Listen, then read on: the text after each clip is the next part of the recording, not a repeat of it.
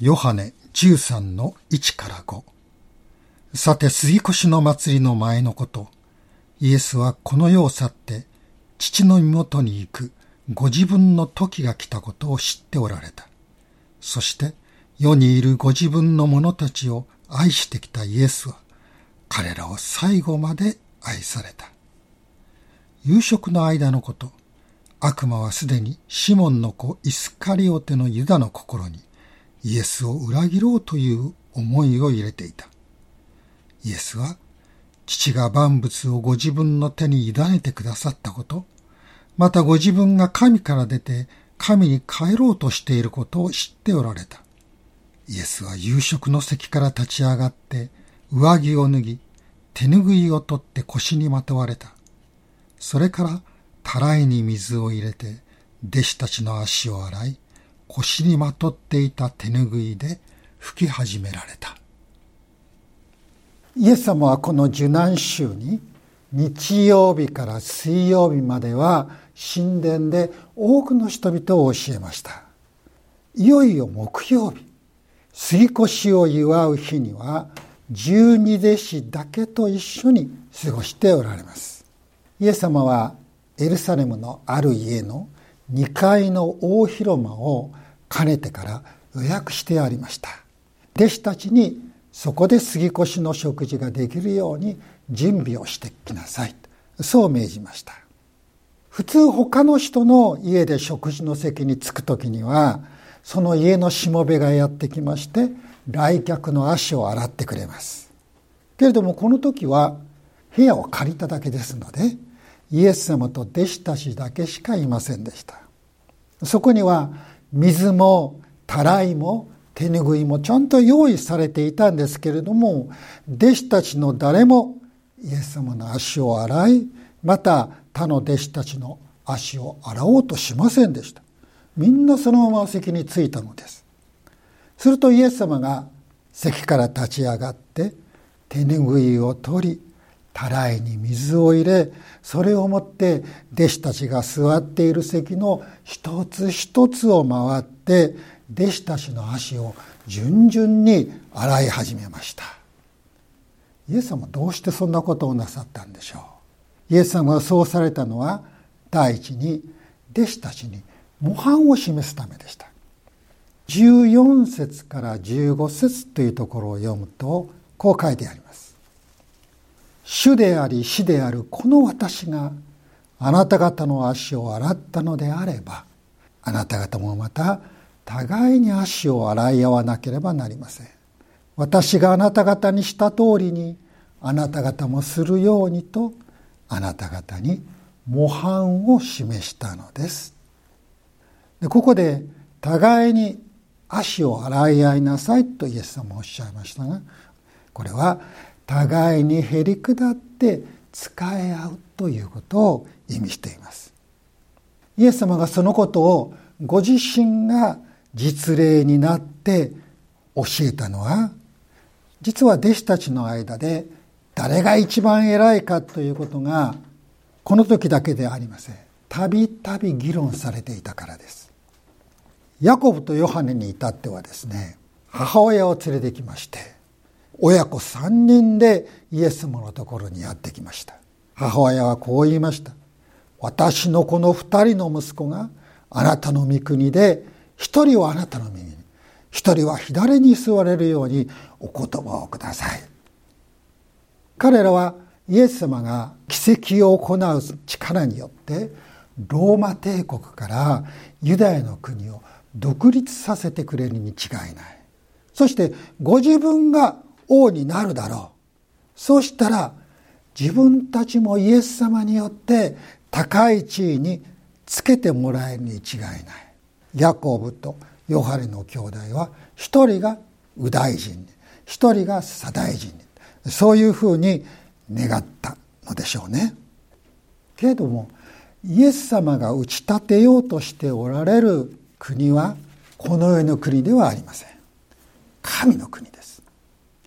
神の国はこの世の国とは違う原理原則で動いています。この世の国では権力を持つ者が他の人々を従わせようとします。しかし神の国では上に立つ人はしもべとなって他の人々に仕えるのです。イエス様は言われました。ルカの22の26です。しかしあなた方はそうであってはいけません。あなた方の間で一番偉い人は一番若い者のようになりなさい。上に立つ人は給仕する者のようになりなさい。神の国は他の人に仕えることによって成長し広がっていくのです。レストランのウェンディーズですがその CEO でありましたデイブ・トマスさんという方。彼はハイスクールを終えることが実はできなかったんですね。で仕事に就いてからそのハイスクールの卒業資格 GED と言いますがそれを取りました。トマスさんはよくこう言っていたのです。僕は GED を取る以前に MBA を取っていたんだよ MBA っていうのは普通は Master of Business Administration でも彼の言う MBA っていうのは Master of Business Administration ではなくて Mop Bucket Attitude モップとバケツの態度って言うんですつまりレストランのフロアが汚れていれば自分がその役でなくっても誰に言われなくっても率先してモップとバケツを持ってきてそこを掃除する。そういう進んで使える姿勢。それが自分をビジネスの成功に導いたのだ。そう言っておられたのです。人に仕える姿勢が人を成功に導きます。それは神の国ばかりでなくこの世においても働きます。ビジネスで用いられている原則のほとんどは聖書から来ています。クリスチャンでない人たちもそれを実践して成功している。ところがクリスチャンは聖書を読んでいながらイエス様を信じていながらイエス様で言われた通りにしていない。それで教会が低迷している。ということも現実としてある。残念なことです。イエス様が弟子たちの足を洗ってまで実例を持って教えてくださったそのことを私たちしっかりと学び取り守り実行していきたいとそう思います。さてイエス様が弟子たちの足を洗い始めた時ですが弟子たちはすぐにイエス様がそのことによって何を教えようとされたかきっと悟ったことだろうと思います。彼らは誰が一番偉いかと議論していました。人の上に立つことを願い求めていました。イエス様のなさっていることによってきっとそのことを恥じたことだろうと思うのです。ですから弟子たちは皆うなだれて黙ってイエス様に足を差し出しイエス様もまた黙って弟子たちの足を洗っていました。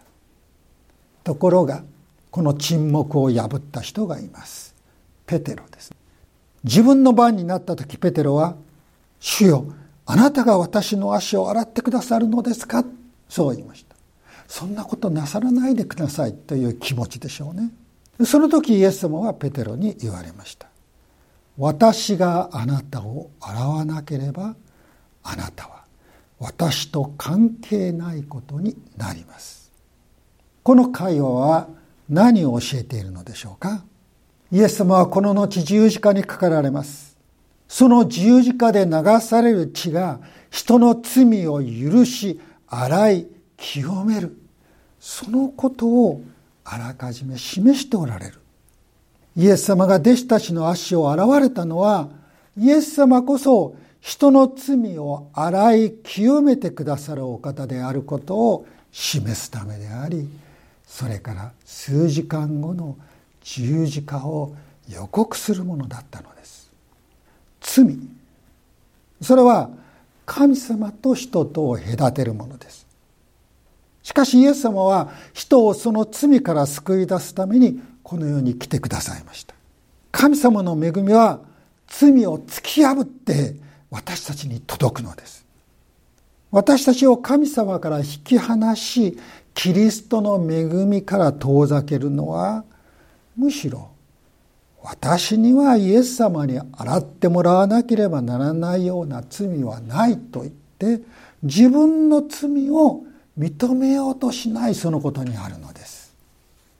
罪を認めようとしない。そのことの背後には傲慢という罪が潜んでいます。傲慢というのは実に罪の根ですよね。アダムとエバが罪を犯した。その時もこの傲慢の罪が背後にありました。日々は善悪を知る木の実についてそれを食べるその時目が開かれてあなた方は神のようになる。あなた方が神のようになって善悪を知るものとなる。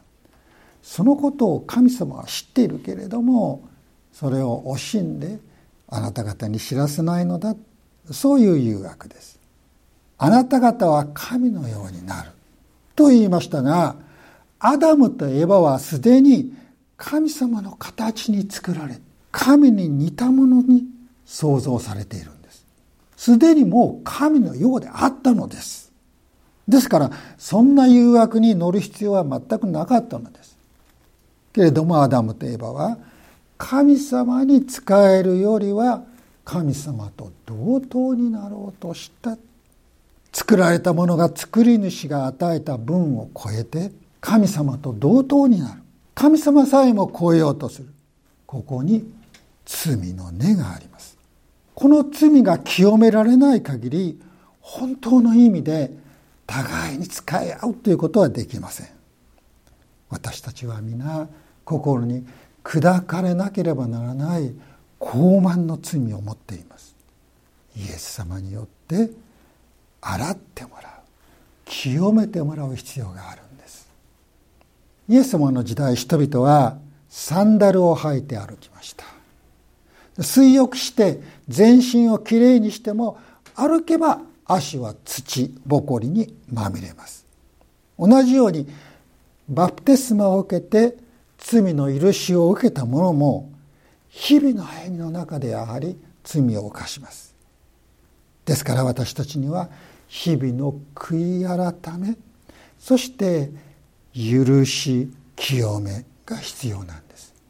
日ごとにイエス様に洗っていただく罪の許しと清めを受けるのでなければイエス様は私たちとは関係のないお方になってしまう。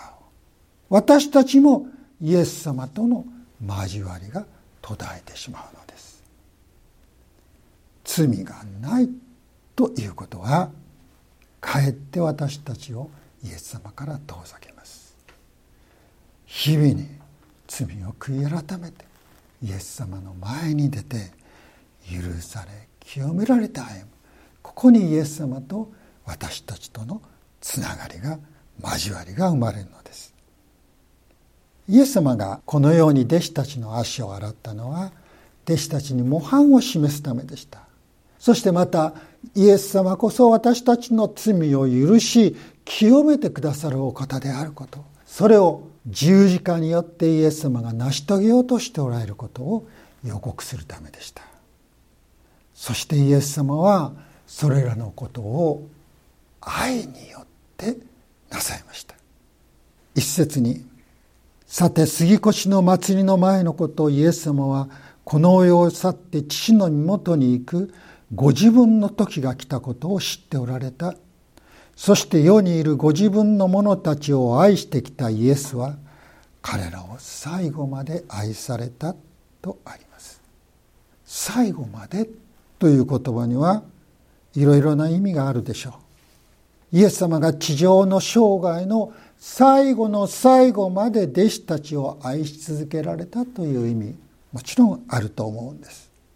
それだけではなく弟子たちをとことん愛されたそういう意味がここに込められていると思いますヤコブやヨハネのように立身出世を求める弟子たちであってもペテロのようにやがてイエス様を否定するであろう弟子であったとしてもさらにはユダのようにイエス様を裏切るような弟子であってもイエス様はその一人一人を愛し抜かれたのです。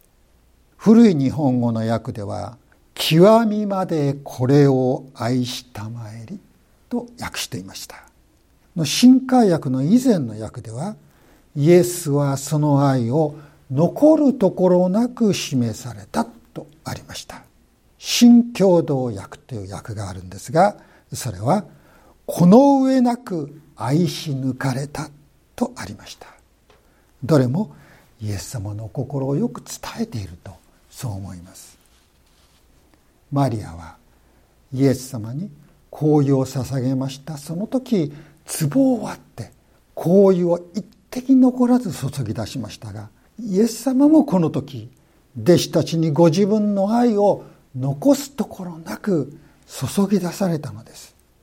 もしそのような愛がなければイエス様が弟子たちの足を洗ったことは誰が一番偉いかと言っていた弟子たちへの当てつけや皮肉になってしまったかもしれません。けれども今日の箇所にはそのようなものを感じさせるものは一つもありません。ここにはちょっと偉い人がへりくだって下々のものに憐れみを示したという一般に世の中で見られるようなそういうこと以上のものがあります。ここには神が人を愛されたという聖書にしかないメッセージがあるのです。3節にイエスは父が万物をご自分の手に委ねてくださったことまたご自分が神から出て神に帰ろうとしていることを知っておられたとありました。これはイエス様が地上での救いの技を終え天に昇り父なる神の右の座について全てのものを治めるようになる。そのことを指しています。イエス様は王の王です。主の主です。万物の支配者です。そのお方が上着を脱ぎ手ぬぐいを腰に巻いている。これはしもべの姿そのものですよね。かつてダビデ王は契約の箱をエルサレムに迎える時に王様の服を脱いで簡素の衣だけを着て契約の箱を担ぐ祭司たちの行列に加わったことがあります。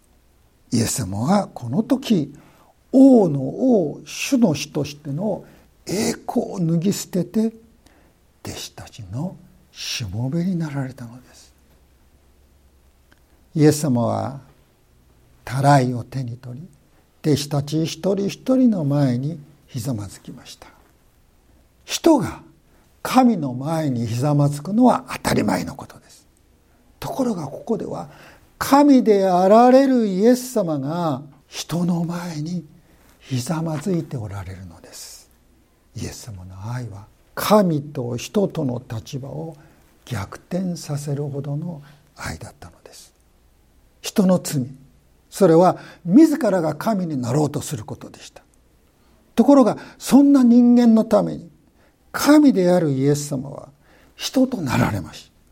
しかもしもべのしもべとなり人の罪を背負い罪人とさえなられました。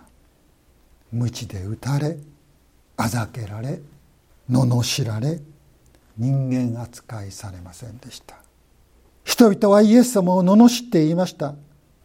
他人は救ったが自分は救えない。彼はイスラエルの王だ。今十字架から降りてもらおう。そうすれば信じよう。イエス様は十字架から降りようと思えば降りることができました。でもそうしたら世界の誰一人救われることがないのです。イエス様は苦しみと恥ずかしみを黙って耐えられました。耐えただけではありません。自分を苦しめている人々のために取りなし祈ってくださいました。なぜそんなことができたんでしょう？それは愛のゆえです。イエス様を十字架に留め置いたのはユダヤの最高法院の権威でもありません。ローマ帝国の権力でもありません。イエス様の両手と両足を貫いた釘でもありませんでした。それはイエス様の愛でした。どの宗教も神様を敬い神様に従えと言います。でも神様を愛せよという命令は持っていません。なぜでしょう？愛は双方向のものだからです。私たちはイエス様を知るまで私たちが以前神々として崇めていたもの。そのどの一つも私たちを愛するものはありませんでしたね。私はあなたを愛しているという神々を皆さんイエス様を知る前に発見しましたか？一つもありませんでした。人を愛することのない神が人に愛を求めることはできないんです。私たちは私を愛してくださる神様を知りませんでしたからだから神様を愛することも知らなかったのです。でも今弟子たちの足を洗い十字架にかけられたイエス様を私たちは見ています。神が私たちをこんなにまで愛してくださっていることを知っています。神様が私たちを極みまで愛してくださるお方であるなら私たちは私たちが愛することのできるお方を見出したことになります。イエス・キリストによって私たちは本当の愛を知りました。この幸いを感謝しましょう。そしていよいよ主を愛する者としてくださいと祈り願いましょう。お祈りを捧げます。愛する神様あなたのほか私たちを愛してくださる神はどこにもありません。そして私たちがあなたを愛することができるのはあなたがまず私たちを愛してくださったからです。イエス様が弟子たちの足を洗い十字架にかかられたことの中にあなたの愛が見事に表されています。この愛を深く覚えて過ごすこの受難週としてください。イエス・キリストのお名前で祈ります。アーメン。